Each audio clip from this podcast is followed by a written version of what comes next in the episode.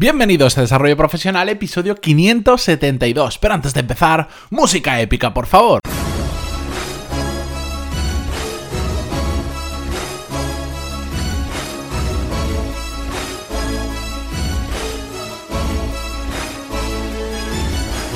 Muy buenos días a todos y bienvenidos un lunes más, una semana más a Desarrollo Profesional, el podcast donde hablamos sobre todas las técnicas, habilidades, estrategias y trucos necesarios para mejorar cada día en nuestro trabajo.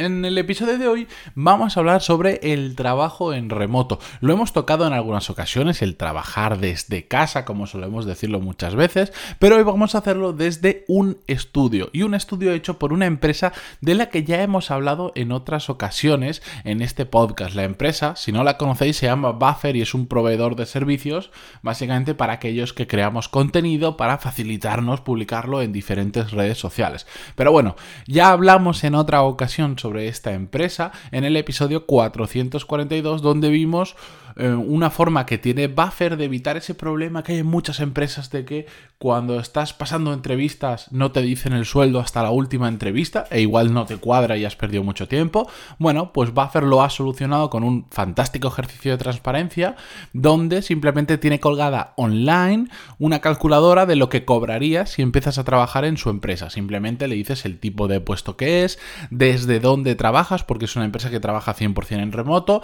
y bueno, le dices dos o tres datos y te dice, pues tu sueldo será tanto. Y ya está, no, no tienes nada que negociar, pero lo sabes absolutamente de antemano.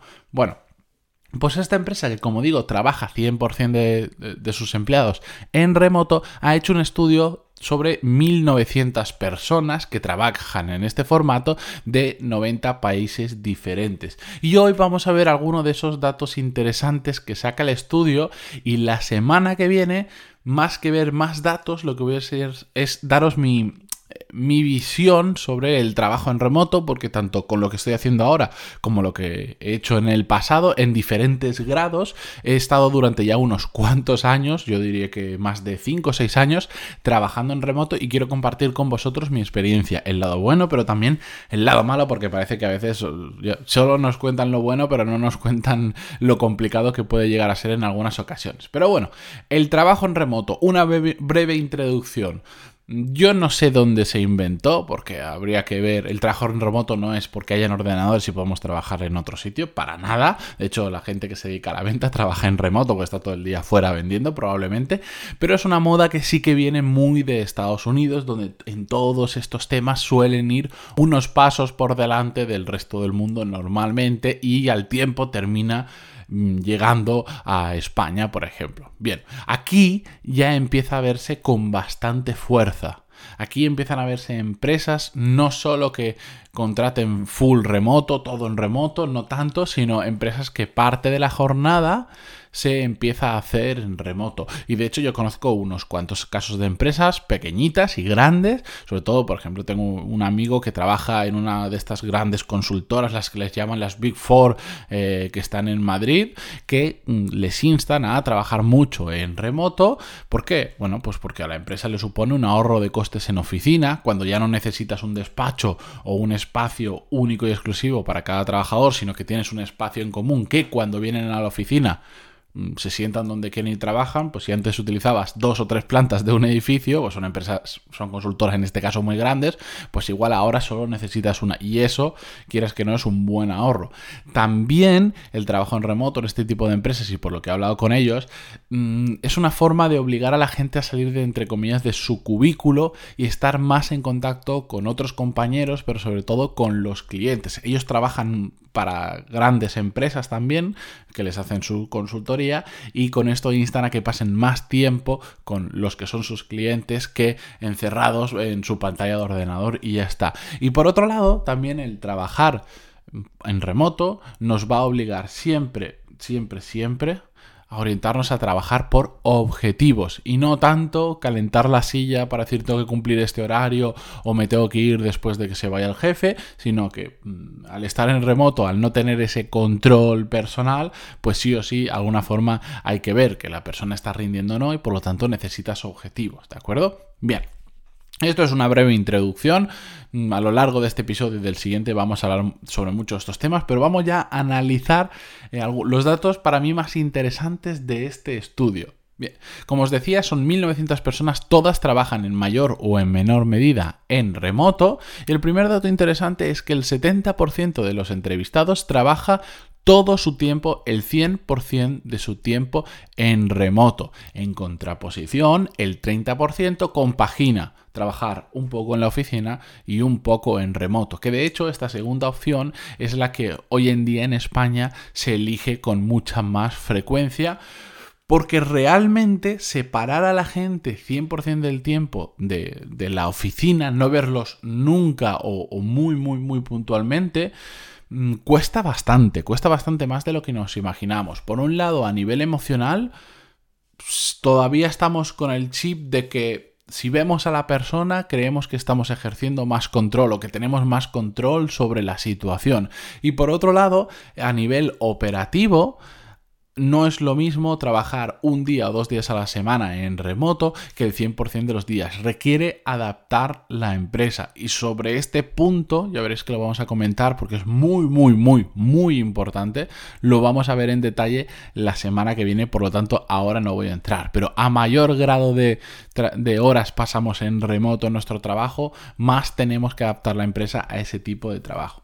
Bien, otro dato eh, que preguntaban que me resultó curioso es que el 90% de las personas eh, a las que entrevistaron les preguntaron, ¿seguirías el resto de tu vida trabajando en remoto?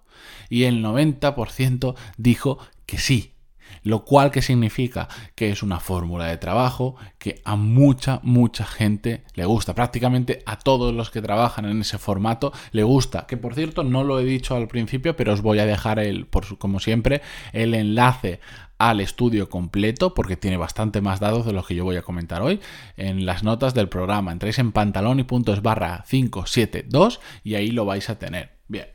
Un dato que me ha sorprendido gratamente es que, bueno, más que gratamente, que, simplemente me ha, resultado curioso, es que em, les preguntaban qué es lo que más valora la gente cuando trabaja en remoto. Y eh, el, en sí el dato es lógico y lo comparto completamente porque lo que más valora la gente que trabaja en remoto es la flexibilidad horaria. No me, no me sorprende absolutamente nada porque lo comparto al 100%. Lo que me ha sorprendido es el porcentaje y respecto a la segunda posición. En primera posición tenemos la flexibilidad horaria con un 43%. En cambio, solo con un 15 en segunda posición tenemos el pasar más tiempo con la familia y a partir de ahí una ristra de eh, más factores que la gente ha elegido, pero casi el 50, casi la mitad de las personas que han sido encuestadas coinciden con que la flexibilidad horaria es el mayor de los beneficios. Y básicamente responde, aunque lo detallaremos la semana que viene, a, a, una necesidad que tenemos todos, que es organizarnos nuestro propio tiempo según nos conviene. Hacer el mismo trabajo durante el día, pero a la hora que más nos convenga. Yo, por ejemplo, soy de trabajar por las mañanas, por la noche me cuesta barbaridades. Hay personas que son completamente al revés, o hay personas que prefieren estar más tiempo a lo largo del día trabajando, aunque con pausas más largas, y otras prefieren concentrárselos, otras prefieren simplemente decir, pues hoy me apetece por la mañana, trabajo por la mañana, hoy por la tarde, por la tarde. Tener esa flexibilidad es lo que trabajando en remoto, sinceramente, te da la vida. Pero también hay que tener cuidado porque, mm, aunque son 1900 personas que han entrevistado, hay que ver, habría que ver qué roles desempeñan estas personas, porque trabajar en remoto no siempre significa estar libre de horarios, porque de hecho conozco muchas empresas que el tema del soporte de esas personas que están ahí, por si tienes algún problema con el producto con el servicio, tienen un horario, simplemente porque, bueno, pues por ejemplo, em, el proveedor que yo utilizo para, para alojar mi web, mis cursos y todo esto, pues el soporte lo tiene, no sé si será Polonia, Rumanía o por ahí, por el nombre de las personas que te atienden, se ve fácilmente.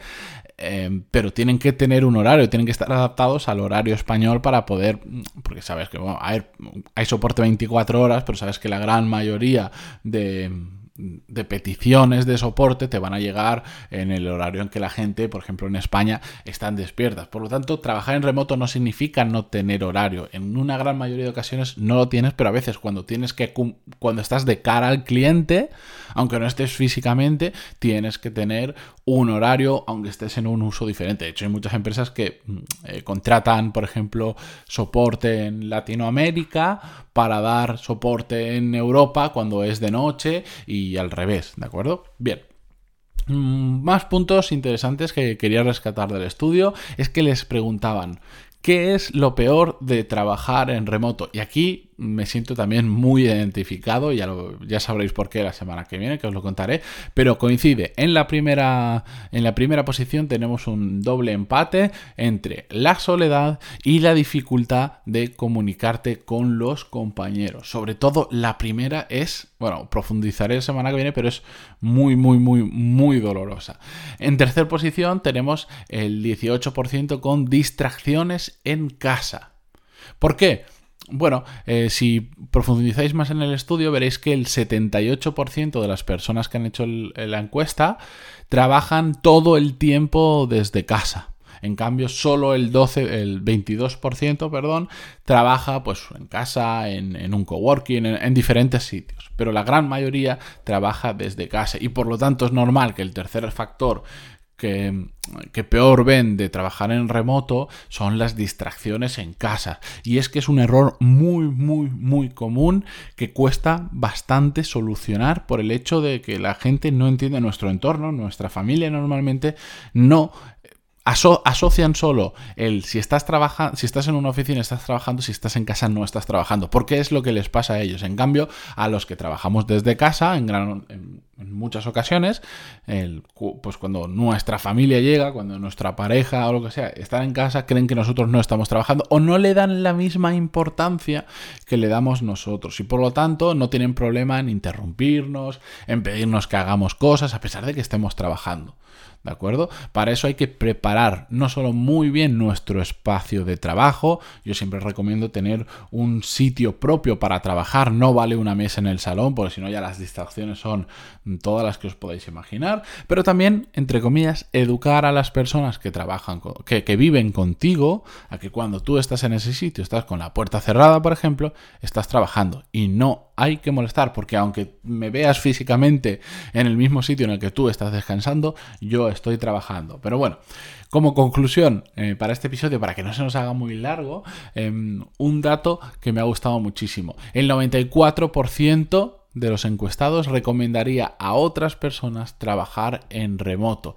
Y ahí tengo que decir que yo no estoy absolutamente nada de acuerdo. Yo sería de ese 6% que no recomendaría trabajar en remoto, pero bueno, yo le pondría la coletilla de depende, porque no todo el mundo y sobre todo no todas las empresas están preparadas para trabajar en remoto.